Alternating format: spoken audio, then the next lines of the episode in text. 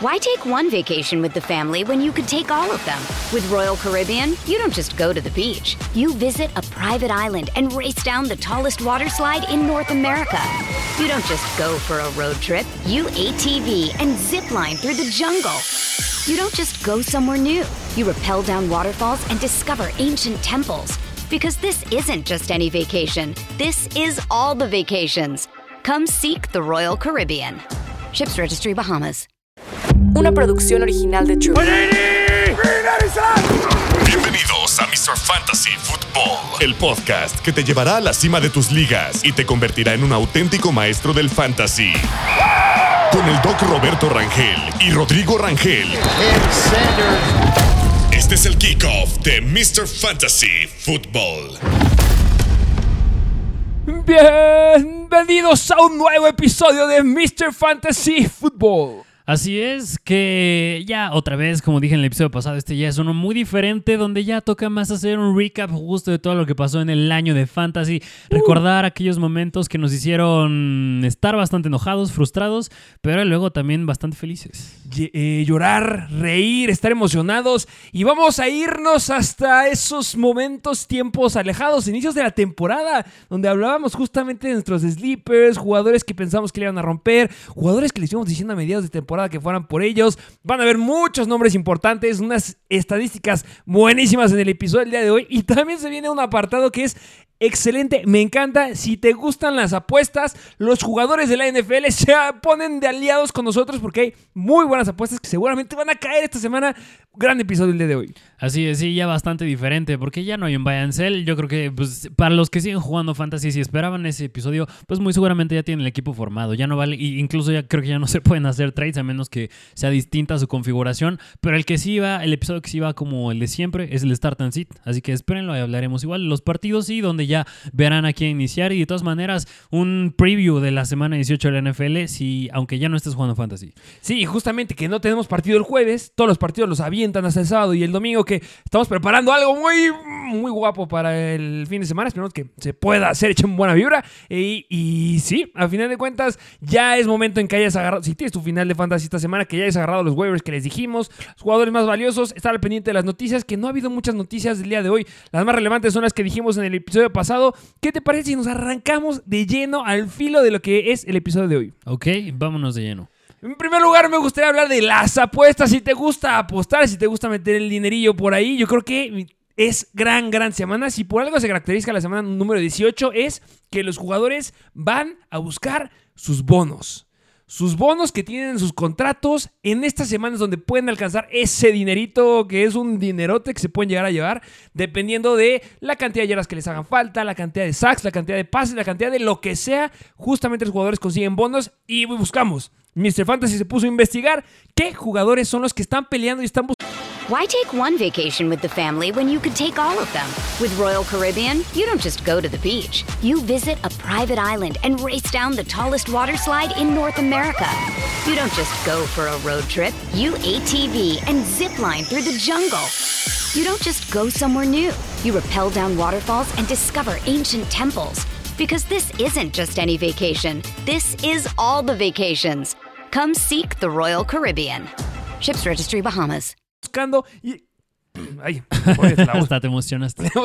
Y que pueden alcanzar un bono y que sea asequible y que se pueda lograr esta semanita. Y pues va muy de acuerdo con las eh, estadísticas que traemos esta semana. Traemos nueve jugadores, unos cuantos de cada posición y hasta defensivos encontramos ciertos bonos en contrato que tienen los jugadores que, uff, se pone muy bueno. Ok, justamente. Y es importante ver lo de los bonos porque digo, no, no sé si recuerdas, hay por ahí un video rondando en redes sociales justamente de años pasados donde a Robert Gronkowski en un partido con Tampa Bay le faltaban como dos recepciones, unas 20 yarditas para alcanzar, creo que eran un millón o 10 millones de dólares más. Creo que Eh, era un millón. un Un millón. millón. un millón es para alcanzar justamente cier- ciertas yardas. Y si juegas fantasy, pues ya son puntos seguros que va a tener el jugador, recepciones, eh, volumen, oportunidades seguras que va a tener con el fin de alcanzar ese bono que estás diciendo. Sí, justamente, y es por eso que estos son los jugadores que lo pueden llegar a alcanzar. No, ya tenemos a Rob Gronkowski, pero hay unos que son bastante, bastante atractivos. ¿Te parece que vayamos con el primero? Vamos con el primero. Vamos con el primer jugador y es de- este debe ser de coreback. Mucho ojo con las apuestas con el señor, el veteranazo de la NFL, Geno Smith. Van en contra de Arizona y ojo, Geno Smith y los Seattle Seahawks siguen buscando el boleto para playoffs. Si Geno Smith consigue llevar a los Seattle Seahawks a playoffs, se va a ganar nada más y nada menos que un bono de 2 millones de dólares. Es el bono más alto que tenemos ahorita. En la semana 7 se enfrentaron justamente también en contra de los Arizona Cardinals y tuvo la mayor cantidad de, eh, promedio de yardas por pase, eh, por target de toda su carrera en, este año, de toda la temporada, con un promedio de 9.1 yardas por intento de pase justamente contra esta defensiva de Arizona que es volátil en contra de los quarterbacks, que es volátil en contra de los wide receivers. Entonces, mucho ojo porque de la mano el over se pone muy sabroso con Ken Smith en cantidad de eh, yardas aéreas. Bastante, bastante, porque justo lo dijiste bien, aquella semana Geno Smith clavó casi 20 puntos fantasy, en las últimas 8 semanas son la quinta peor defensiva en contra de corebacks, en las últimas 3 les ha clavado más de 20, bueno, más de 21 puntos fantasy Brock Purdy, Justin Fields y Jalen Hurts. No creo que tenga tanto talento Geno Smith como ellos tres, pero de todas maneras tienen las armas, ya encuentra más química con Jackson Smith y Jigba, con da, este, Dickie Metcalf, la semana pasada. Tyler Lockett, así que pues debería romperla bastante bien en contra de Arizona, que digo, Arizona pues ya no pelea por nada. Sí, justamente ya no pelean por nada, pero el que sí está peleando es que 2 millones de dólares, Geno Smith lo debe romper. Chequen cómo están las apuestas del over en cantidad de yardas aéreas, ahí es donde me gustaría apostar con Geno Smith. Siguiente jugador de los Green Bay Packers, siguen buscando el boleto para playoffs, pueden llegar a alcanzarlo, viene jugando de una forma increíble y si Jordan Love logra hacer que los Packers pasen a playoffs, se va a ganar un bono de 500 mil dólares. Y no solo eso, por cada partido que gane en playoffs se va a ganar 500 mil dólares. Al menos este partido que van en contra de Chicago lo puede ganar, y al menos en yardas aéreas igual, me encanta que justamente va a estar interesante porque en las últimas ocho semanas los Chicago Bears son el de los equipos más difíciles en contra de los corebacks. Eh, recientemente Kyler Murray, eh, Taylor Heineke y Joe Flacco les han clavado bastantes puntos a los Chicago Bears. Jordan Love ya se enfrentó a ellos, pero fue en la semana 1, aquella semana donde clavó tres touchdowns. Yo creo que sí lo uh. puede replicar otra vez. Eh, y está bastante interesante porque es dual divisional y el over-under está bastante normal de 45 puntos. Sí, justamente lo acabas de decir. Este Jordan Love ya se enfrentó a esta defensiva de Chicago que ha mejorado mucho, lo hemos dicho mil veces, a partir de la mitad de la temporada. Lo dijiste bien, el primer partido que se enfrentó en contra de ellos fue en la semana número uno. Clavó 245 yardas aéreas. Y no solamente eso, en todos los partidos, excepción de tres partidos de toda la temporada, ha clavado más de 200 yardas aéreas. Y ya se enfrentado en contra de muy buenas defensivas en contra del coreback. Me gustaría hacer énfasis en la semana número 16 en contra de Carolina, la mejor defensiva en contra de los corebacks. ¿Por qué? Porque suelen apagar bastante bien a los corebacks y wide receivers porque se enfrentan, o más bien los equipos deciden usar un ataque terrestre. A los Packers les valió un popote. Jordan Love en esa semana 16 en contra de Carolina, dos pases de touchdown, 219 yardas. No solamente eso, en los últimos tres partidos no le han interceptado ni una vez a Jordan Love. De verdad, si el over-under en cantidad de yardas aéreas y Jordan Love lo tienes en 220 yardas, yo creo que puede llegar al over porque deben de ganar este partido y no solamente para que pasen los Packers, es medio millón de dólares. Sí, sí, sí, sí, es bastante. Entonces vamos con Jordan Love también. Vamos a la zona de corredores, que esta es bien atractiva. Esta es complicada, pero es muy, muy atractiva porque podría ser que caiga. Sería una gran semana para el corredor de los Houston Texans. Y es nada más y nada menos que Devin Singletary, porque si logra conseguir 165 yardas por donde quiera y por donde pueda, se lleva un bono de 125 mil dólares. Que está más difícil, ¿eh? 165 yardas está complicado. Es donde me gustaría hacer énfasis en que este que David Singletary lleva a lo largo de la temporada tres partidos donde ha roto las 100 yardas y ya tuvo un partido en donde rompió las 150 yardas. Y no solamente eso, estás enfrentándote en contra de la defensiva de los Colts, que son la quinta peor defensiva en contra de los corredores en las últimas ocho semanas. Sí. Mira, si recordamos a los últimos dos jugadores que les han clavado justamente más de 100 yardas a estos Indianapolis Colts, uno fue Derrick Henry, 102 yardas terrestres, 18 aéreas. Y el otro fue Rashad White, 100 yardas terrestres, 10 aéreas. Apenas han alcanzado casi las 115, 120 yardas. ¿Crees que sí las pueda rebasar Rashad White? Donde yo Digo, veo, Devin Singletary. No creo que las alcance, la verdad. Siendo sincero, no, creo que las alcance. Pero lo que sí va a hacer es intentar alcanzarlas. Vamos a ver un uso muy, muy bueno de Devin Singletary por tierra. Adiós Damian Pierce, adiós el corredor que esté atrás. Va a ser un volumen muy importante de Devin Singletary por tierra. Entonces, yo creo que la línea debe estar por ahí de unas 40 yardas terrestres. Yo creo que puede alcanzar al menos rascar las 70, lo ve muy asequible porque va a buscar el bono. Ok, y mira, solo hay un jugador justamente que se ha rebasado las 120 yardas. A ver, te voy a dar el chance de que adivines quién es. Es un running back bastante, bastante elite. Miles Sanders. No. Obviamente. No, no, no. Christian McCaffrey. No, Nunca se enfrentaron en contra de los Colts. no, no, no. no. Em, Así, si te digo un running back elite, después de McCaffrey, dices... No, ah, Karen Williams. Karen Williams. Mm, es que el uso que tiene Karen Williams difícil que lo pueda llegar a alcanzar, pero bueno, va a buscarlo y lo voy a intentar conseguir. Vamos al siguiente corredor que me gustaría hacer justo agarrarlo ahorita, porque si me dijiste que este que es y no lo puede conseguir, pues este corredor necesita 110 yardas para alcanzar un bono de 100 mil dólares. Era uno de los mejores corredores de la NFL la temporada pasada y en Fantasy. Y esta fue una decepción. ¿Quién crees que estoy hablando? Austin Eckler. Austin Eckler necesita 110 yardas para un, bolo de, un bono de 100 mil dólares. Ay, mira, no lo va a Sí, lograr. ¿no? No lo va a lograr. Es en contra de Kansas City, un over-under bastante, bastante bajo de 36 puntos. Yo no creo que lo logre Austin Eckler. No lo ha hecho en toda la temporada, no lo va a hacer ahora. Sí lo ha hecho en, en la temporada. ¿Sí? Sí, sí, sí, sí. Me gustaría regresar. Es que, eh, pero fue en la semana 1. en la semana 1 en contra de Miami, clavó 117 yardas en 16 intentos para un touchdown. Tuvo 4 recepciones para 47 yardas. El mejor partido en fantasy que nos dio en esta temporada con 26.4 puntos fantasy. Que esperábamos y pensábamos que íbamos a tener a Austin Eckler de la temporada pasada, pero después se lastimó. Tres semanas fuera y fue un fracaso. Pero sí, ya tuvo una semana en donde rompió las 110 yardas y tienes el escenario. Son 100 mil dólares. Sí, mira, los, los Raiders les saben jugar bastante bien a Kansas City porque fuera de ellos nadie más les ha clavado de 100 yardas. Josh Jacobs les clavó, 100 les clavó 110 y Samir White les clavó 145. No creo que Austin Eckler lo vaya a poder hacer porque, digo, Raiders les sabe jugar a Kansas City. Pues vamos al siguiente corredor que si no estás hypeado con Austin Eckler, ese no necesita tantas yardas, pero quiero ver qué piensas, a ver si las puede llegar a conceder. Este corredor necesita 74 yardas de como quiera para alcanzar un bono de 250 mil dólares. Es un corredor que la temporada pasada tuvo yardas negativas. Ok. Va de morado. Ty Chandler. Alexander Mattison. Alexander Mattison. Corredor número 2 de los Vikings. Ay, no, pues. eh, No, no son muchas. Pero digo, la repartición con Ty Chandler Ah, sí, basura. le va a quitar bastante. Le va a quitar muchísimas yardas, pero bueno, sí se debe decir. Es un bono que está ahí, 74 yardas y 250 mil dólares. No es poca cosa. O sea, Y- nuestra moneda son 5 millones. Sí. No es poca cosa. Y vas en contra de Detroit, la segunda mejor defensiva en contra de running backs en las últimas ocho semanas. Sí, complicado. Los corredores están complicados. Sí, bastante. Pero con los jugadores va a cambiar y cambia bastante, porque vamos a irnos justamente de uno de tus equipos favoritos de la NFL. Vámonos con los Baltimore Ravens, porque no es Flowers. Es Odell Beckham. Necesita, son tres bonos que se puede llevar Odell Beckham esta semana. Si llega a romper 185 yardas, difícil. 100, pero 185 yardas de como quieras, bono de 750 mil dólares. Si llega a tener, este es más asequible, 5 recepciones, solamente 5 recepciones, un bono de 250 mil dólares. Ese es asequible. Y si llega a clavar dos touchdowns, se lleva un bono de 500 mil dólares. Ah, ¿Cuál te gusta para que llegue? ¿185 yardas, 5 recepciones o dos touchdowns? Yo creo que en primer lugar, el de más sencillo a más difícil son las recepciones. Yo creo que luego los touchdowns y luego las yardas. Eh, y lo, lo ves asequible esta semana en contra de los poderosos Pittsburgh Steelers, séptima mejor defensiva en contra de los Whites en las últimas 8 semanas. Mm, Mira, yo creo que sí podría, porque estos Ravens, como lo dijimos en el episodio pasado, ya no están buscando nada para playoffs, ya tienen todo asegurado.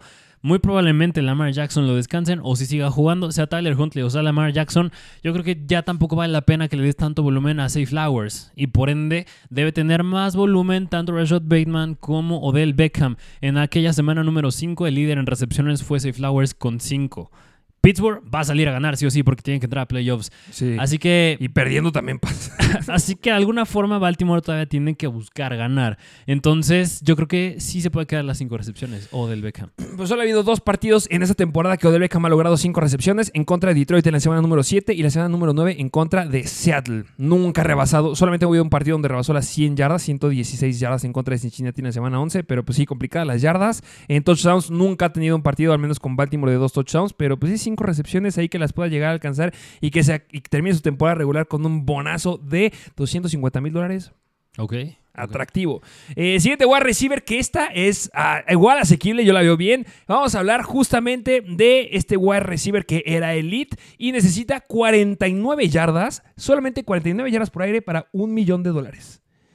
De los. Tennessee Titans, de Andrew Hopkins. Mm, el buen D-Hop. Que van en contra justamente de los Jaguars, que es un rival un tanto sencillo, ¿eh? un over-under bastante, bueno, decente, de 40 puntos. Va a depender mucho para mí el estatus del quarterback. Al- Depende mucho. Al momento es Will Levis, espero se mantenga así, y si se mantiene así, sí lo veo totalmente alcanzable. Eso yo creo que es muy as- as- asequible para Hopkins. También tiene otro bono de 250 mil dólares si logra 7 recepciones. Los digo para que sepan dónde está la línea, que yo creo que 7 recepciones también las puede llegar a alcanzar. Y también tiene un bono de 500 mil dólares, medio millón de dólares, si participa en el 75% de los snaps en la temporada. Actualmente lleva 72% de los snaps jugados. Tiene que subir esa estadística, o sea, tiene que estar casi todo el partido dentro del, del campo para que a lo mejor pueda llegar a subir ese número. Y va a depender mucho, justo si Tennessee domina el partido, no va a estar en el campo. Si Jaguars va ganando, sí va a entrar. Porque Pero por el bono yo creo que sí. ¿Crees que se lo den? Sí, lo- tienes tu forma de agradecerlos. Después de dar una pésima temporada, es tu forma de, de decirle a los jugadores, quita Sí. el dinero al dueño. Sí, ok. Que no sé si viste la multa que le pusieron al dueño Ah. de los Panthers. A David Tepper. ¿Viste la, la suma? Sí, nada, se, se la voló. 3 millones de dólares de multa. Sí. Y si no saben por qué, por aventarle, no me acuerdo qué líquido tenía el vaso, pero por aventarle Agua agua, a un fan en las gradas. Pésima, pésima, pésima forma de comportarte siendo un dueño de la NFL. Él dijo, es que soy muy apasionado, pero eh, pésimo. Vamos al siguiente wide receiver, ya para terminar. Eh, este necesita... Híjole, es que está muy complicada, pero es Tyreek Hill. Ah. ¿Cuántas yardas crees que puede conseguir Tyreek Hill esta semana? Ya muy atascado. Puta, es en contra de Buffalo. Están peleando el número uno de la AFC del Este. Yo creo, yo creo que sí podría llegar a unas, más de 100 sí. Mm, Más, necesitaba un poquito más.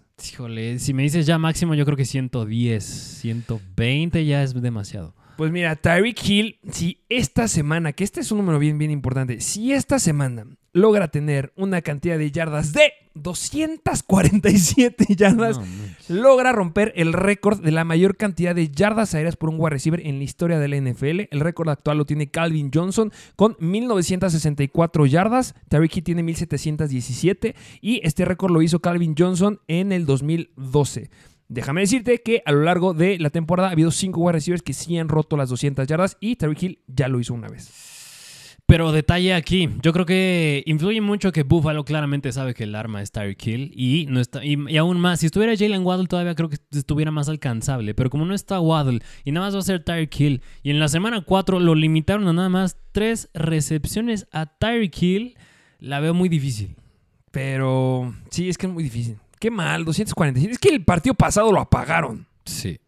Es que saben, es que todo el mundo sabe que es el arma. Sí, justamente dicen Jalen Waddle, pues no, pero pues ahí está la apuesta. Tyreek Hill podría llegar a ser poner su número ahí en la historia del NFL. Acabo ya nada más con el último Tyrant, Dalton Schultz de los Houston Texans. Si logra cuatro recepciones, logra 250 mil dólares. Y si logra seis recepciones, logra 500 mil dólares. Pasa en contra de los Colts, octava peor defensiva en contra de los Tyrants. Y de los defensivos, si quieren también apostar ahí, eh, está Chris Jones de los Kansas City Chiefs. Si logra medio sack, tiene un bono de 1.25 millones de dólares. Está Lavonte David de Tampa Bay. Si logra .5 sacks, eh, medio sack, logra que es obviamente un sack con alguien más, si es como que no me doy Sí, a sí, sí. entender, eh, logra un bono de 150 mil dólares y Jadavion Clowney, si logra medio sack igual, logra un bono de 750 mil dólares para que lo consideren. Y yo creo que tanto Chris Jones como Lavonte David sí lo pueden hacer. Más Chris Jones porque, digo, del lado de Tampa Bay vas en contra de Carolina, que en contra de Bryce Young. Y del lado de Chris Jones, que es de Kansas City, vas en contra de los Chargers, contra Easton Stick. Muy asequible para ellos dos y les va a caer su bono esta temporada. Así es. Y así que ojalá lo hayan tomado nota, hayan sacado su lápiz y papel, porque Bien. esas player props van a estar bastante buenas. Muy, muy buenas, esperamos subirlas por ahí, pero si no, ya las tienen. Así es. Y ahora vámonos justo a qué te parece la siguiente sección del episodio, que es hablar de los premios fantasy de esta temporada 2023 de... Bueno, más bien llamémosle premios Mr. Fantasy Football. Me gusta, Sí. me gusta. Los premios Mr. Fancy Football, donde son bastantes, son unos nueve premios, donde vamos a discutir justamente desde el mejor hasta el peor. Y cuál es nuestra percepción, tal vez a futuro, cómo los vimos en la temporada, qué pasó con ellos, por qué se cayeron, por qué les fue tan bien, así que lo vamos a analizar un poquito más adelante. Y la dinámica va a ser la siguiente, va a ser decir premio por premio, vamos a decir unos cuantos nominados, tal vez si se te antoja decir otro nominado por ahí, claro que es válido, pero vamos a decir unos cuantos nominados. ¿Tú cuál crees que sea el ganador? Yo cuál creo que sea el ganador y discutirlo un poquito. ¿Te parece? Vámonos de lleno con el primer partido que es el, el premio de los mejores picks. Este premio al inicio de la temporada, si nos siguen desde que empezó la temporada 2023, les trajimos un episodio de los mejores picks para esta temporada 2023 y entre ellos teníamos que son los siguientes nominados. Uno es running back de los Detroit Lions, Jameer Gibbs. Running back de los Buffalo Bills, James Cook. Wide receiver de los Baltimore Ravens, Safe Flowers. Y quarterback de los Chargers, Justin Herbert. Lástima que cayó la lesión de Justin Herbert, que obviamente queda descartado de ser uno de los mejores picks por esa lesión, que venía jugando bien cuando tenías a Keenan Allen, pero se queda resumido en tres jugadores. Tú estás muy hypeado con dos jugadores. Bueno, tú estás muy hypeado con tres jugadores, la verdad. Tú ya llegaste a quedar con dos jugadores de estos en la mayor cantidad de tus ligas fantasy. Pero si yo te tuviera que decir cuál es tu favorito y cuál le podrás dar tú el nombre de el mejor pick de justamente estos que acabas de decir, ¿cuál te gusta más? Yo me atrevo a decir que me voy bastante con el wide receiver novato de los Baltimore Ravens y tiene que ser Safe Flowers. Uh, ¿por?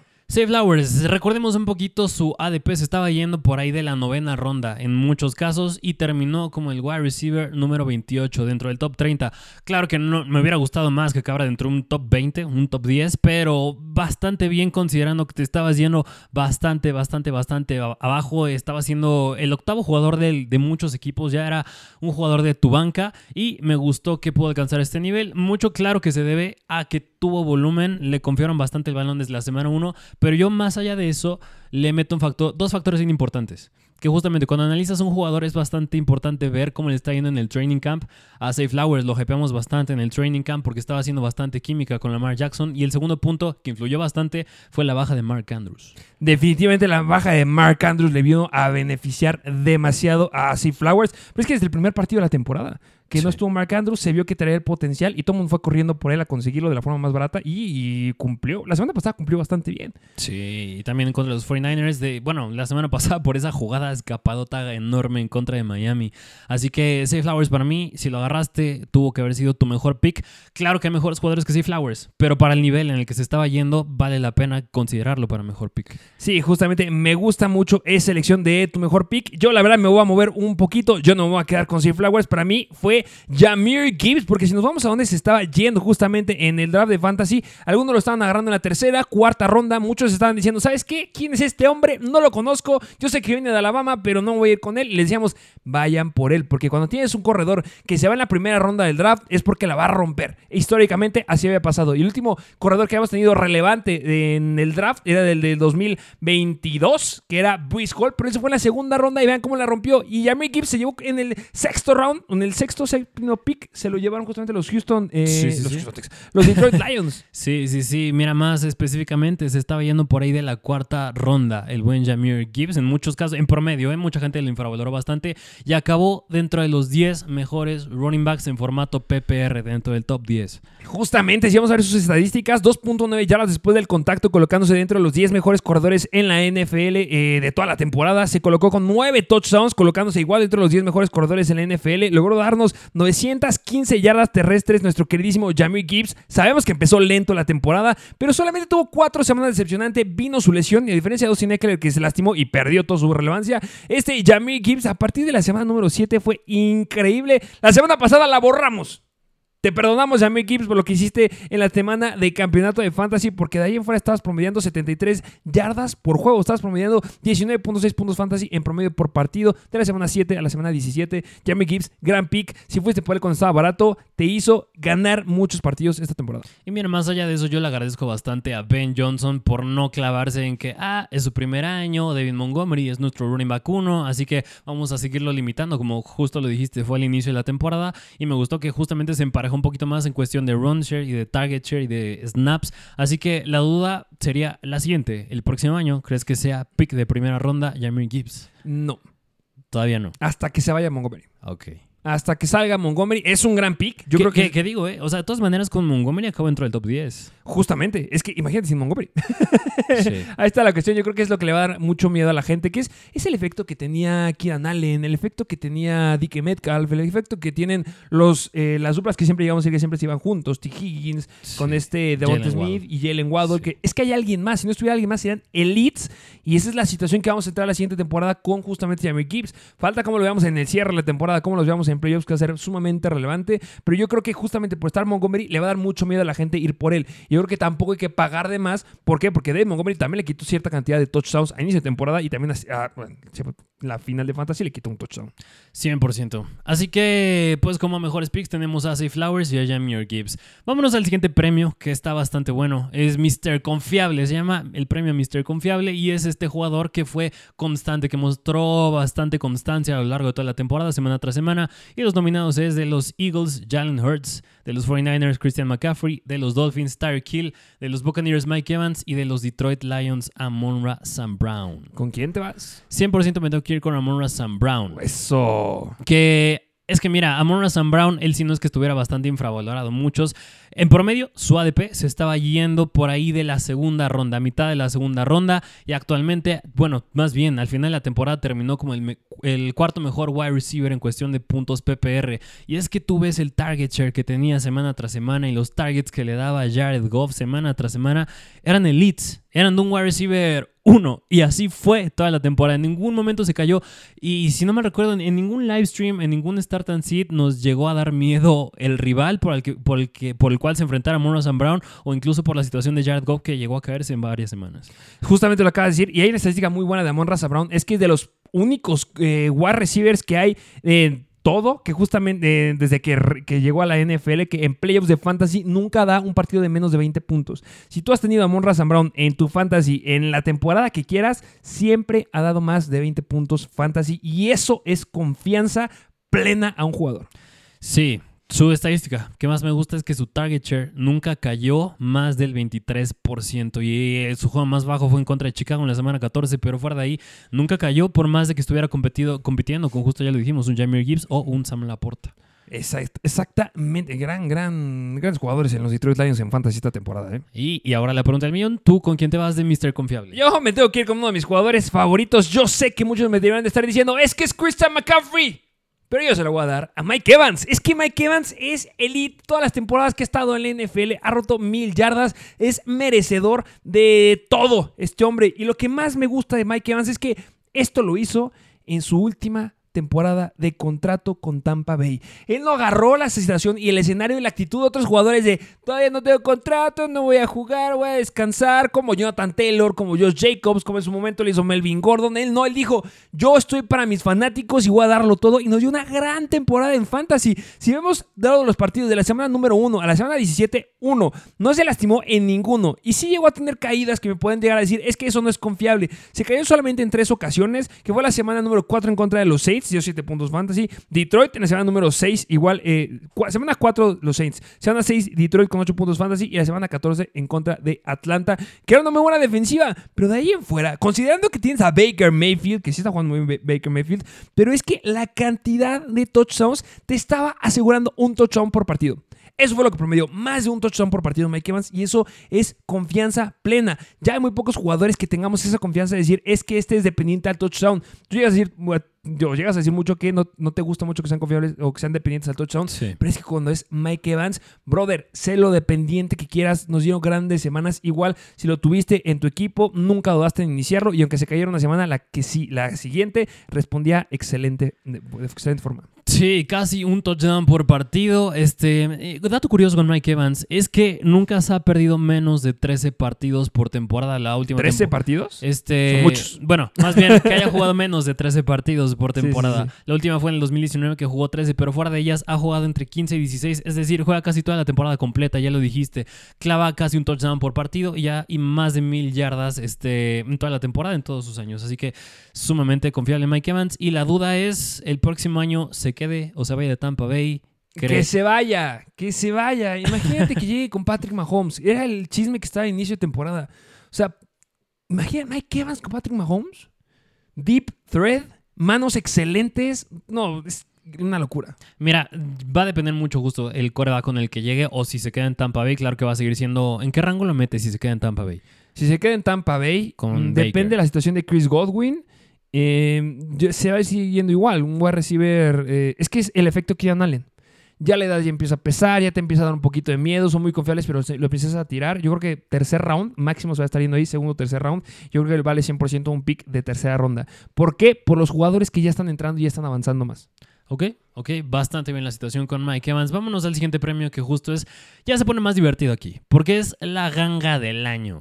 La ganga del año donde este premio justamente es a jugadores que se estaban yendo bastante, bastante abajo en sus drafts, que muchos infravaloraron, muchos los agarraron hasta su 13 round, 13 ronda, 12 ronda, incluso más abajo, que ya decías, ah, mi banca, chicle y pega. Y vámonos con los nominados, que justo es uno, eh, running back de los Miami Dolphins, Raheem Mostert. Otro es running back de los Buccaneers, Rashad White. Otro, el segundo running back de los Miami Dolphins, Devon Achan. El wide receiver de los Houston Texans, Nico Collins. Y el running back de los Detroit Lions, David Montgomery. ¿Qué me puedes decir de todos ellos? ¿Cuál te gusta más? Mira, todos ellos son fueron bastantes buenos elementos porque estuvieron bastante infravalorados y para mí la mayor ganga que fue fue Rashad White. Excelente uso en los Tampa Bay Buccaneers. Confiable, bajo, siempre un estándar bajo.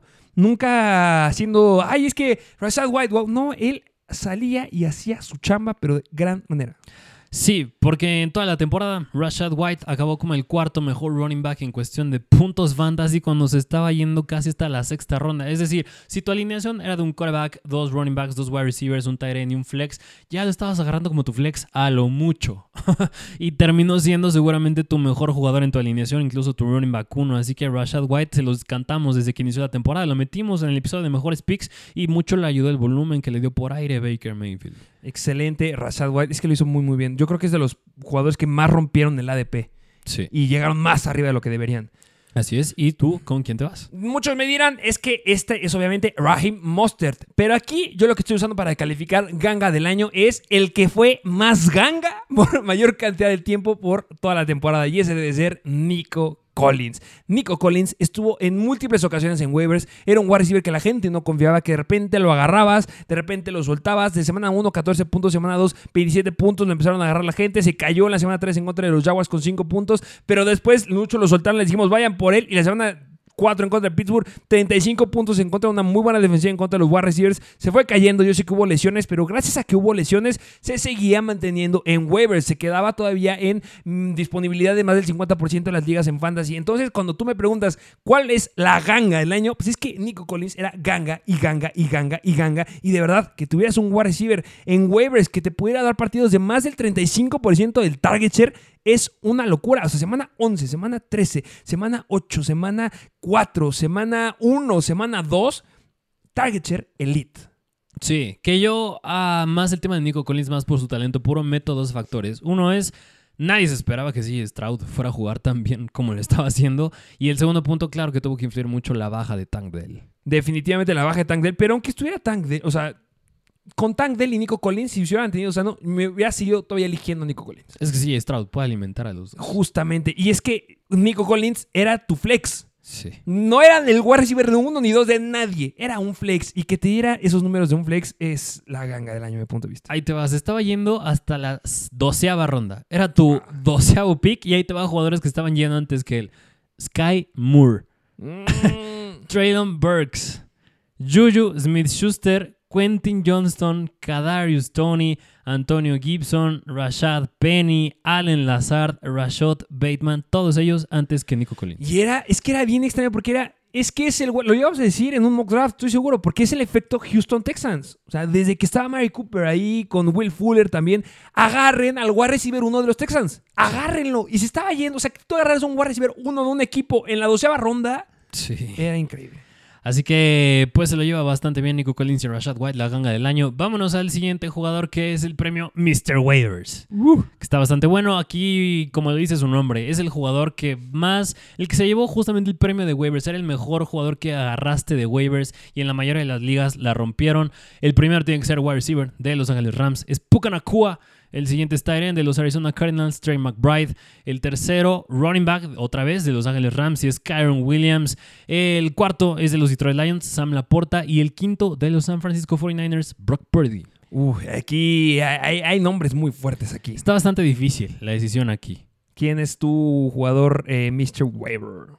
Yo, eh, otra vez, está bastante difícil, pero si me tengo que ir con uno específica- específicamente, es de Los Ángeles Rams y es Karen Williams. ¿Por qué es Karen Williams? Karen Williams, aquí no vale la pena ver el ADP porque como dice su nombre, es Mr. Waivers. Lo agarraste de waivers y nadie esperaba que fuera a hacer lo que está haciendo. Y aquí son dos factores. Uno es porque Cam Makers, nadie se esperaba que fuera a quedar sin equipo al final de la temporada. Lo mandaron en un trade a los Minnesota Vikings. Dejó de estar en los Rams y lo acabaron cortando. Y Karen Williams básicamente terminó siendo el running back con un equipo y en muchos casos les hizo ganar tus ligas. Es que cerró muy bien la temporada. Sí, y como tú lo dices, yo creo que el mejor consejo que les podemos dar y se los vamos a dar la siguiente temporada es perder la primera semana de Fantasy. De una forma estratégica. Pero sí, es una fórmula que te sale. Yo en- tuve una liga en la que fui el mejor en la semana 1 y adivinen quién se quedó con nadie de waivers y adivinen quién se quedó en los últimos lugares de la liga. Yo, porque cayeron muchas lesiones. ¿Y quién creen que ganó la liga? El que se quedó con Karen Williams. Sí. Es que sí, perder la primera semana es excelente estrategia. Así es, y en general, en promedio de toda la temporada, acabó como el octavo mejor running back, nada más por detrás de Brees Hall, John Mixon, eh, Derrick Henry, Rashad White, eh, Christian McCaffrey, Raheem Mostert, pero se está viendo en waivers. Un running back que fuera a acabar en el top 10, yo no la vi venir en ningún momento con Karen Williams, así que si lo agarraste, justamente te hizo ganar muy probablemente tu liga. Así es. Pero vámonos ahora a la pregunta. ¿Tú con quién te vas del premio Mr. Waivers? no, yo te voy a hacer la pregunta. ¿Dónde agarrarías a Karen Williams la siguiente temporada? Me gustaría ver qué hacen en agencia libre porque es que el volumen que estaba teniendo Karen Williams es bastante abismal. Y, Demasiado. y opino lo mismo con Christian McCaffrey. McCaffrey, por más que esté siendo eficiente y teniendo el volumen que tiene, si le sigues dando el volumen que está teniendo, no te va a durar. Y eso no es lo que quiere un head coach, eso no es lo que quiere el equipo. Y va lo mismo con Karen Williams. Por eso yo creo que sí puedo ver probable que jalen a alguien más y ya no sea tanto el volumen en lead de Karen Williams a como vimos esta temporada. Así que aún a pesar de haber dicho lo que acabo de decir, yo creo que a lo mucho lo agarraría como running back 2, es decir, en el segundo round. Mm, si es que llega al round 2. Es que yo creo que Karen Williams va a entrar justamente en la fórmula de la gente se va a sobreexaltar por él y se va en la ronda 1. Sí. No sé si se merezca una ronda 1. Sí, no, yo, yo no lo meto ahí. Porque tiene riesgo de lesión. O sea, tienes un Tony Ciel arriba, entonces t- cuidado. Así es, y ahora sí, ¿tú con quién te vas de Mr. Waivers? Viene igual, yo justificándome como siempre. Pero yo sé que muchos están diciendo es que en Mr. Weaver debe ser uno. Nada más debe ser uno y no hay nadie más. Y debe ser Puka Nakua. Pero no estoy tan de acuerdo. En Ah. esta difiero un poquito. Puka Nakua se merece que lo hypeemos, se merece que le digamos que es el mejor. Va a romper esta semana igual la mayor cantidad de yardas por un wide receiver novato de la historia de la NFL. Le faltan como 30 yardas. Una locura. Ya rebasó a Jamar Chase, Odell Beckham. Va a ser una locura Puka Nakua. Pero esto es fantasy. Y el jugador, a mi punto de vista, que de verdad marcó diferencia en su posición, es Sam Laporta. El novato Sam Laporta. Sam Laporta, sin lugar a dudas, hizo diferencia. ¿Por qué? Porque hubo muchas deficiencias en zona de Tyrants. Sí. Muchas deficiencias. Si te quedaste con Mark Andrews, si te quedaste con Travis Kelsey, si te quedaste con Darren Waller, si te quedaste con Dallas Goddard, si te quedaste que, que, a si te quedaste a T.J. Hawkinson a, fina- a T.J. Hawkinson a final de temporada. Muchas decepciones en zona de Tyrant. Y justamente un jugador que te marcó diferencia al 100% era Sam Laporta, porque estuvo promediando casi 14 puntos fantasy en promedio por juego. Que te quedas con un Tyrant que estaba teniendo, o que tuvo 5 partidos, pero en 4 partidos con un más de 10 targets por partido. Semana número 3, 11 targets. Semana número 6, 11 targets. Semana número 8, 10 targets. Semana número 17 de final de fantasy, 12 targets. Eso es marcar diferencia. No, diciendo, no estoy diciendo que Puka Nakua haya sido malo. Excelente jugador, pero había muchos wide receivers que puedes ir consiguiendo por ahí. Claro que también tuvo altas y bajas en la puerta. También las tuvo Puka Nakua, pero de verdad el que hizo una locura de puntos y de verdad marcó diferencia porque tener un Tyrant sólido en fantasy marca diferencia y estoy seguro que gran cantidad de la gente que tuvo a Sam Laporta llegó, no sé si a la final, pero sí a play. When you need mealtime inspiration, it's worth shopping Kroger, where you'll find over 30,000 mouthwatering choices that excite your inner foodie. And no matter what tasty choice you make, you'll enjoy our everyday low prices, plus extra ways to save, like digital coupons worth over $600 each week. You can also save up to $1 off per gallon at the pump with fuel points. More savings and more inspiring flavors make shopping Kroger worth it every time. Kroger, fresh for everyone. Fuel restrictions apply. Playoffs, tenían a San Laporta. Estoy seguro de ello. Entonces, San Laporta, a mi punto de vista, se merece ser el Mr. Weber. Yo sé y de verdad estoy de acuerdo que muchos están diciendo Pucanacua, pero es que Sam Laporta marcó diferencia. Sí, porque marcó diferencia tanto que que acabó con el como ser el mejor tight end de la temporada 2023. Por arriba de George Hill, por arriba de Travis Kelsey, de T.J. Hawkinson, de Njoku, de todos, Sam Laporta fue el mejor. Es el mejor Weber de esta temporada, a mi punto de vista. Así es. Coméntenos ustedes qué opinan, quién pondrían ustedes como Mr. Waivers, pero... Miéntanme la madre si. Vámonos al siguiente premio, que es el premio Mr. Sleeper. Y el premio Mr. Sleeper, es- eh, aquí lo agarramos bastante de los jugadores que les trajimos al inicio de la temporada que considerábamos sleepers y que al final la acabaron teniendo bastante bien este, el puntaje. Pero vámonos a escoger a uno nada más entre el primer nominado, es los Buccaneers, es otra vez, tiene que ser Mike Evans. El segundo es de los Detroit Lions, Jameer Gibbs. El tercero de los Minnesota Vikings, Jordan Addison. El cuarto de los Tampa Bay Buccaneers, Rashad White. Y el quinto de los Green Bay Packers, Romeo Dobbs. Que no es por repetirlos, pero es que se los mencionamos en el episodio al inicio de la que, temporada.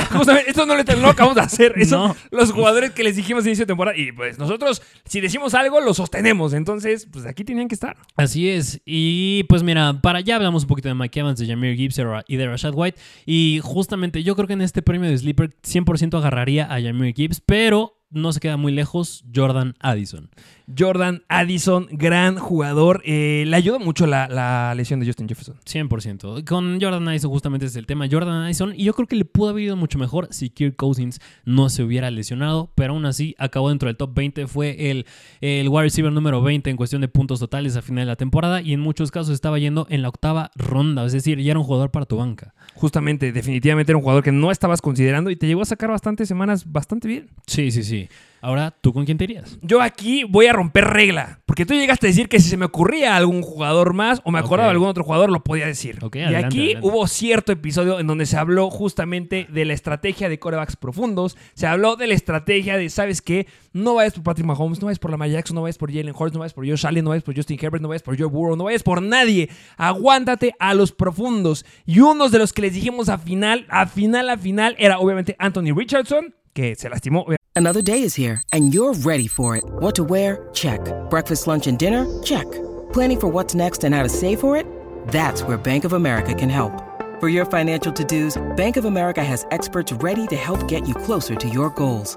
Get started at one of our local financial centers or 24-7 in our mobile banking app. Find a location near you at bankofamerica.com slash talk to us. What would you like the power to do? Mobile banking requires downloading the app and is only available for select devices. Message and data rates may apply. Bank of America and a member FDIC. obviamente, pero el otro era CJ Stroud. Sabíamos que era difícil, sabíamos que era una apuesta complicada, pero si tú apostaste, si dijiste, este es el sleeper, lo habíamos visto desde Ohio State, tú lo habías visto muy, muy bien de Ohio State, llegamos a preguntar, ¿quién crees que le vaya mejor esta temporada? ¿Bryce Young o, Ohio, o es Ohio State? O a CJ Stroud. Pero es que lo que hizo CJ Stroud es una locura, sumamente confiable. Lástima se llegó a lastimar en la semana 15 y 16 y no lo pudimos ver para cerrar como uno de los mejores jugadores en esa temporada. Semana 17, 15 puntos fantasy. Esperamos un poquito más, pero era la defensiva de los Titans. Pero de ahí en fuera que estuviera clavando puntos de más de 30 puntos. Semana 9 en contra de Tampa Bay, 44 puntos fantasy. Una locura. Se me hace que es el sleeper predilecto ahorita. Sí. Sí, sí, sí, porque se estaba yendo más allá de la doceava ronda y acabó como el quarterback número 14 en cuestión de puntos totales, promediando 22 puntos fantasy por partido. ¿Y tú crees que se lleve el novato del año? Eh, hay un el defensivo de eh, Chicago. Hay un defensivo que trae Chicago que sus estadísticas son una locura. No sé si hay defensivo novato del año. Sí, ¿no? Sí, hay sí, defensivo sí, novato- hay Ah, bueno, defensivo bueno, defensivo. Yo estoy diciendo tonterías.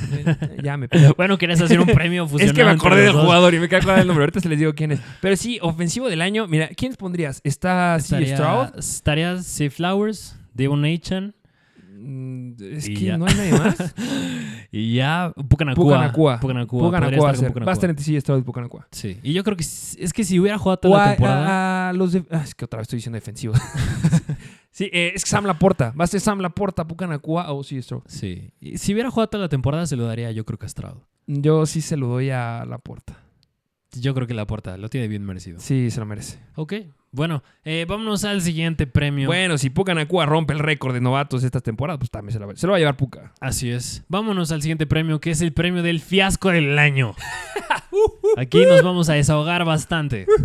Y aquí hay unos cuantos nominados que muchos estarán de acuerdo. El primero tiene que ser los Buffalo Bills, Stephon Diggs. El segundo de los Minnesota Vikings, Justin Jefferson. El tercero de los Kansas City Chiefs, Travis Kelsey. El cuarto de Los Ángeles Rams, Cooper Cup. Y el quinto de Los Ángeles Chargers, Austin Eckler. Menciones honoríficas puede entrar Aaron Rodgers, Nick Chubb y J.K. Dobbins, pero los tres fueron por lesiones. Dalvin Cook. Yo creo que entre ahí les dijimos que era mejor Hall, pero hubo gente que estuvo tratando bastante alto a, Dal- a Dalvin Cook y ya lo ocultaron los Así es. Y ahora la pregunta del millón, que te- vamos a empezar ahora contigo, con tu respuesta. Para ti, ¿quién es el fiasco del año? ¿De estos que acabamos de mencionar o si se te ocurre algún otro por ahí? Yo creo aquí que eh, justamente es un poquito, no es justo que hablemos de jugadores que han tenido una lesión importante. Yo creo que eso te baja muchísimo el potencial en que puedas dar una muy buena temporada. Eh, Hey, it's Kaylee Cuoco for Priceline. Ready to go to your happy place for a happy price? Well, why didn't you say so? Just download the Priceline app right now and save up to 60% on hotels. So, whether it's Cousin Kevin's Kazoo concert in Kansas City, go Kevin, or Becky's Bachelorette Bash in Bermuda, you never have to miss a trip ever again. So, download the Priceline app today. Your savings are waiting. Go to your happy place for a happy price. Go to your happy price, Priceline. Yo creo que la decepción del año es un jugador con el que estuve hypeado, eh, un jugador en el que estuve diciéndoles, viene la semana, viene la semana, viene la semana, y así como vino, se fue. Stephon. Ok. A mi punto de vista, yo creo que sí es el fiasco del año. ¿Por qué? Porque desde inicio de temporada yo les decía un argumento sólido con Stephon Diggs, que era un nombre que no sonaba, era un nombre que a lo mejor no era un Justin Jefferson, un Jamar Chase, pero que estaba ahí, estaba sólido. Sabes que lo ibas a encontrar justamente al final de la primera ronda de Fantasy y te iba a cumplir. Y no es por tanto por Stephon Diggs, porque empezó bien la temporada, pero hubo un cambio ahí de esquema de cocheo en los Buffalo Bills y se fue para abajo. Y tú necesitas un jugador, no que inicie bien la temporada. Necesitas un jugador que te cierre bien la temporada. Por ejemplo, CD Lamb. Y con Stephon Diggs fue absolutamente lo contrario. Empezó muy bien. Nos hypeamos muchísimo con Stephon Diggs hasta la semana número 9. Pero es que de verdad, si ves sus números a partir de la semana número 9, no estaba clavando más de 10. po- Solamente un partido bueno en contra de Filadelfia, que era obvio porque era la peor defensiva en contra de los wide receivers. Pero de ahí en fuera de la semana 10. 11, 12, hasta la 17, no pasaba los 9 puntos fantasy. Y eso es una reverenda decepción. Estaba saludable, no entendíamos, estaba el target share, tuvo mucho que ver, no es tanto el talento de Stephon Diggs, fue el esquema de cocheo que hay en ese equipo de los Bills, lo que es Josh Allen, pero es que yo creo que sí, la decepción de año, más no sé quién es el tuyo, pero yo me la estaba debatiendo justamente con Austin Eckler y Stephon Diggs. Yo tenía Austin Eckler. Sí debe ser Stephon Diggs. ¿Por qué? Porque él tenía todo para darnos algo. No había nada que hubiera cambiado más que el cocheo y nos decepcionó. Mira, se estaba yendo como el octavo pick de primera ronda de muchos drafts y acabó como el wide receiver número 13, que si bien no es tan malo, bien lo dijiste, es que mucho lo infló lo que hizo al inicio, la, la primera mitad de la temporada, pero ya no en la segunda. Y N veces les hemos dicho que el target share es bien importante y lo tienen que ver con cada jugador. Tú ves el target share de Stephon Diggs y no es malo, es decir, en las últimas cuatro semanas se quedó con más del 30% del target share. Pero el problema es la profundidad de los pases que le daba a Josh Allen. Y ahí está la magia y por qué lo pongo como decepción del año. Que tenía algo para romperla. Sí. No es como Austin Eckler, que caían las- las- los, los acarreos y sabías, siéntalo. Con Stephon Diggs teníamos ahí algo, la esperanza, es que le puede ir bien, es que le puede ir bien, es que el target share, es que ahí está, es que ahí está. Lo Pero tenía. nunca regresó a ser Stephon Diggs. Desgraciadamente no. Y eso sí duele en fantasy. Sí, yo, yo concuerdo bastante, me lo dijiste, yo tuve Stephon Diggs, yo lo viví en carne, en carne propia, pero para mí la decepción del año, sí te doy la palabra, tiene que ser Austin Eckler. Mm, Stephon Diggs. Mm, bueno, tu segunda opción, tu Ah, segunda segunda opción que era Austin. Eckler, que- porque Austin Eckler se estaba yendo como el cuarto pick, se estaba yendo nada más Segundo, para... yo estoy en una liga, si me estás escuchando, sabes de quién estoy hablando, que cambió a Austin Eckler por Christian McCaffrey. Había elegido a Christian McCaffrey y le dieron a Austin Eckler. Yo le dije, ¿qué fregados hiciste? No, no, no. Y su respuesta fue, es que no me gusta McCaffrey. Pues mira, Austin Eckler se estaba viendo nada más por atrás de Justin Jefferson, Christian McCaffrey y Jamar Chase. Solo atrás de ellos estaba, solo ellos tres estaban enfrente de Austin Eckler en los drafts y acabó como el running back número 22, fuera del top 20. Incluso en la final les dijimos, tienen que sentarlo sí o sí, porque su uso estaba reducido, ya no tenía tanta, Sí, tanto volumen por eso. aire y él ya no estaba siendo tan eficiente. Y yo creo que mucho yo lo vi por aquel acarreo en contra de Green Bay, que se le acabó la gasolina. Desde ahí como que dije, ah, ya no, algo no pinta bien con Austin Eckler. Eh, pero bueno, ¿quién es tu decepción del año, tu jugador fiasco eh, de esta temporada? Y si me das otra opción, yo creo que tiene que ser Justin Jefferson. Pero él va de la, justo del argumento que estuvo mucho tiempo lesionado. Pero si quitamos el factor, yo creo que es que entra como excepción, yo lo sé, pero si tuvieras que quitar el elemento lesión, No, si se hubiera mantenido elite. no, o sea, si quitas el factor de quito jugadores que se hayan lesionado, ¿cuál sigue? Sí, Para Ah. mí, ¿cuál es el fiasco del año? Yo creo que Travis Kelsey. Travis Kelsey. Sí, Travis Kelsey. Porque Travis Kelsey acabó como el tercer mejor Tyrant. Pero ustedes ven la diferencia de puntos que tuvo Sam Laporta y George Kill comparado a Travis Kelsey. Casi fue diferencia de 10 puntos fantasy totales. Un juego entero para Travis Kelsey. Y aún más, Travis Kelsey era aquel jugador que temporada tras temporada acababa dentro de los mejores jugadores de fantasy de, todas las posiciones. Ahorita los mejores jugadores de posiciones de puntos fantasy son los quarterbacks. El mejor fue Josh Allen. Pero Travis Kelsey acabó muy abajo para lo que nos tenían acostumbrados. No, no absolutamente no valió la pena ese pick de primera ronda que, en el que lo seleccionaste. Porque tuvo que haber acabado como mínimo el mejor tight end de- de- del 2023. Y no nada más eso, pero tenía que alcanzar los jugadores elite de los running backs y de los wide receivers.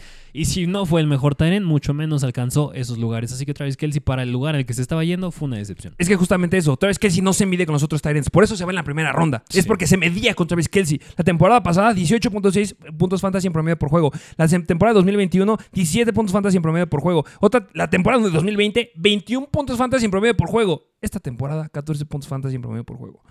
Es decepcionante para Travis Kelsey. No es un pick de primera ronda. No lo es. Y nos habíamos hypeado con él esta temporada. Es un fiasco por completo. ¿Por dónde te lo llevaste? Acuérdense de esto, es muy importante. 100%. Pero bueno, vámonos al siguiente premio, que es el siguiente premio, es el novato del año. Y aquí el premio es para, bueno, los nominados sería Tank Dell de los Houston Texans, Puka Nacua de los Angeles Rams, Devon Achan de los Miami Dolphins, Jameer Gibbs de los Detroit Lions, Safe Flowers de los Baltimore Ravens y otra vez Sam Laporta de los Detroit Lions. Eh, ya se repitieron ciertos jugadores, pero aquí el- tú nos traes un nombre diferente para tu elección de novato del año. Es que si este hombre hubiera acabado toda la temporada, hubiera sido top 5 wide rec- acaba- Hubiera acabado en el top 5. Es los Sí. Houston Texans y es Tank Dell.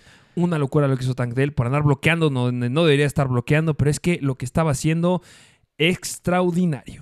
100%. Tank Dell en muchos casos estaba yendo hasta el final de los drafts. En muchos casos incluso fue opción de waivers. Estaba yendo casi hasta la quinceava. eh, mm, este, Ronda. número 16. Así que Tank Dell tenía un target share con CJ Stroud bastante bueno. También se lo podía dar muy bien con Nico Collins. Así que Tank Dell de haber acabado toda la temporada.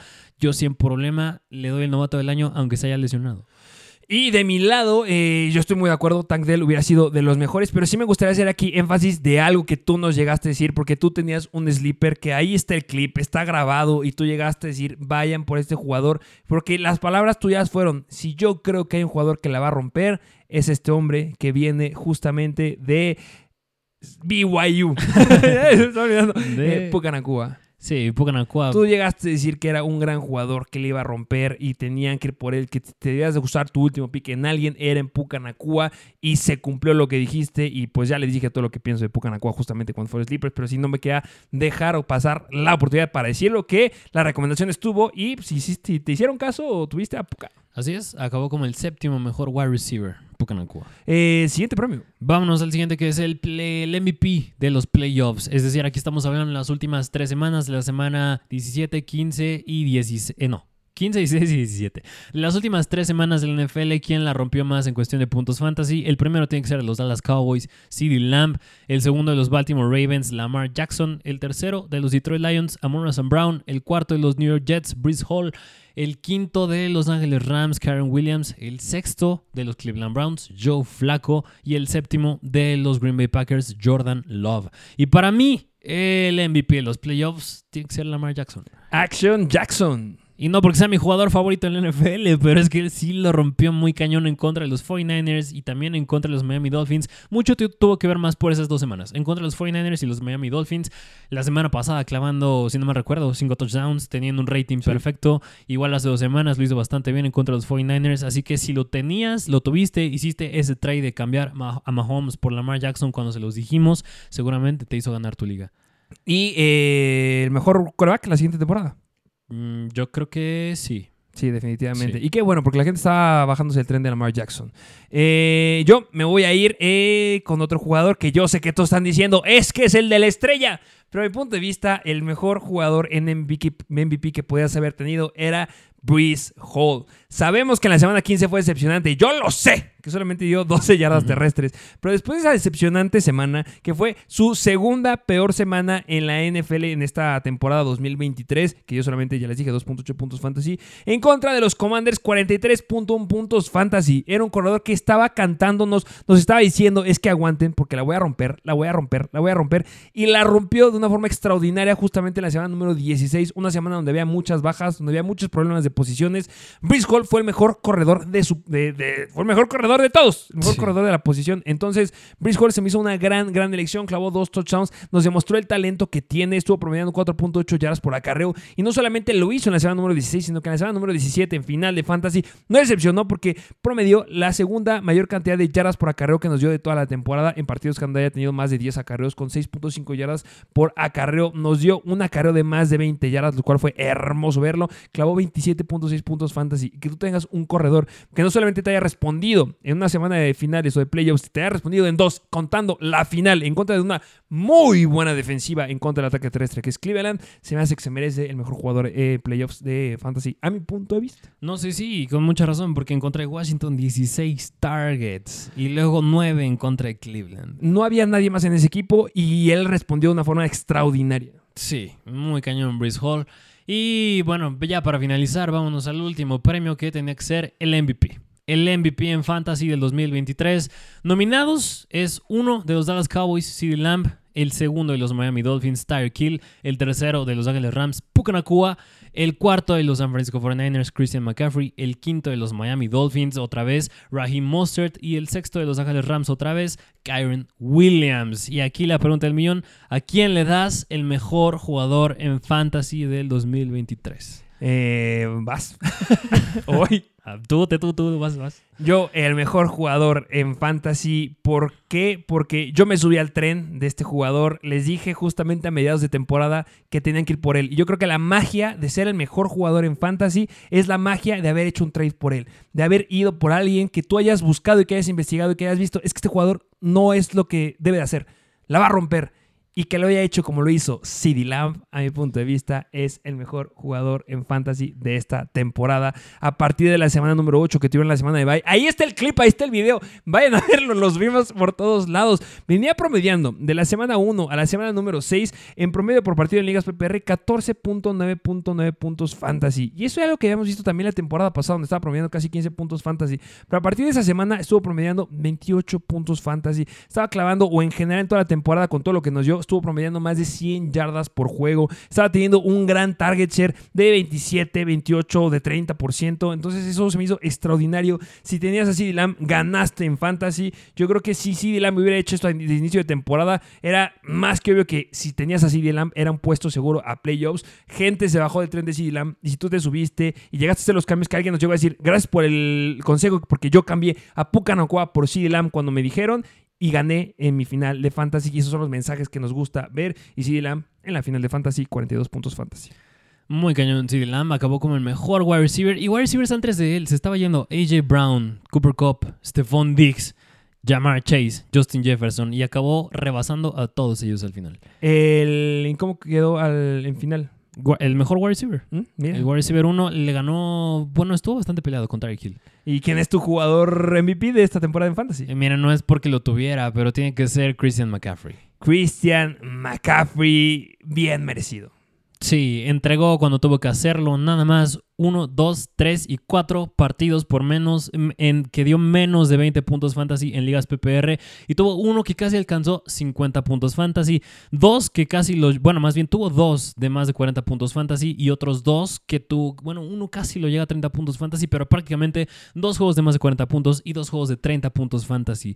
Christian McCaffrey es una locura porque él tiene el volumen por aire, dos juegos con 10 targets y de ahí en fuera todos con un volumen bastante elite por tierra. McCaffrey, de los pocos jugadores en los que no se usaba un consenso de running backs, era el único running back en este equipo y eso ayudó bastante. Mm, la siguiente temporada se va a seguir yendo en la, se va a seguir yendo en la primera ronda, pero no sé si decir que pueda mantener este volumen como, como el que tuvo esta temporada. Es que es una locura, ya van a empezar a hacer ruido las lesiones. Bastante, bastante, bastante. Y a mí me gustaría decir un premio más, porque todos están diciendo, es que el MVP lo ganan los corebacks. Hmm. Si yo te tuviera que preguntar, un coreback que hayas considerado que fue el MVP, considerando desde sleeper, considerando que a lo mejor lo conociste en un eh, trade, considerando factores importantes en fantasy y análisis que hacemos aquí, ¿cuál tú dirías es que este coreback, wow? Tiene que ser Brock Purdy. Brock Purdy de los 49ers. Brock Purdy, porque él igual como estuvo nominado en el episodio de waivers, pues justamente se fue waivers, ni siquiera lo consideraron y acabó bastante bien, acabó siendo el quinto mejor coreback al final de la temporada en cuestión de puntos fantasy, nada más por delante de él, Dak Prescott, Lamar Jackson, Jalen Hurts y Josh Allen. Ahí estuvo Brock Purdy, 22 puntos, 22 puntos fantasy por partido, vino promediando. Así que si es un quarterback, tiene que ser Brock Purdy para mí.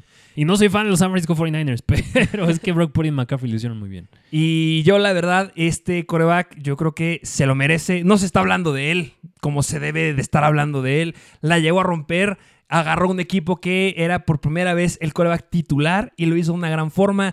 Igual como les dije, para mí uno de los mejores jugadores en fantasy, como lo fue unos que les estoy diciendo, es de los que encontrarás todavía en waivers que puedes ir consiguiendo a mediados de temporada, a finales de temporada, y este lo puedes ir consiguiendo a finales de temporada. Tiene que ser de los Green Bay Packers, Jordan Love. Jordan Love, el sexto mejor coreback en fantasy cerrando la temporada, estuvo promediando 22 puntos fantasy en promedio por juego. Solamente se llegó a caer dos veces, hizo relativamente. Semana 5 en contra de Las Vegas con 12 puntos fantasy y semana 14 en contra de los Raiders, de los Giants, perdón, con 15 puntos fantasy. De ahí en fuera se enfrentaba en contra de defensivas elites, en contra de los Carolina Panthers, 26 puntos fantasy. En contra de Kansas City en la semana 13, 26 puntos fantasy. En otras semanas, New Orleans Saints en la semana número 3, 27 puntos fantasy. Jordan Love, de verdad, se merece hablar más de él. Va a seguir siendo sleeper la siguiente temporada. Va a ser el coreback al que yo voy a estar apuntando porque si la siguiente temporada seguramente los Packers van a jalar muchos más elementos. Van a regresar los que se lesionaron al inicio de la temporada. Entonces, Jordan Love, de verdad, yo creo que de los corebacks, el mejor que puede haber tenido en esta temporada era Jordan Love. Y fíjate que una alineación, Jordan Love o Brock Purdy, Christian McCaffrey, CeeDee Lamb y Sam Laporta era totalmente alcanzable. Totalmente alcanzable y, y habías ganado todas las semanas. cañón. Así que para que vean que Fantasy luego no se trata de hacer un buen draft, sino de perder la primera semana. Y justamente hacer buenos cambios, hacer buenos trades. Parece que vas perdiendo en los trades, pero después terminas ganando. Entonces, bueno, pues eso se trató este episodio. Así es, un episodio bastante entretenido. Ojalá les haya gustado. Y bueno, como siempre, suscríbanse si no han hecho, dejen su like, dejen un comentario, síganos en Instagram para que sigamos creciendo y les sigamos trayendo muy buen contenido. Se viene justamente este fin de semana. Esperemos que se pueda hacer. Vamos a estar ahí subiendo noticias en Instagram. Pues nada, pongan ustedes quién es su mejor jugador o super jugador. Vamos a estar subiendo ahí encuestas a Instagram. Muchas gracias por escucharnos. ¿Algo más que agregar? No, como siempre, suscríbanse, dejen su like. Son los mejores. Muchas gracias por escucharnos. Que se venga una gran semana. Vamos a hablar todavía del Start and Sit justamente el viernes. Y pues nada más que agregar. Nos vemos a la próxima.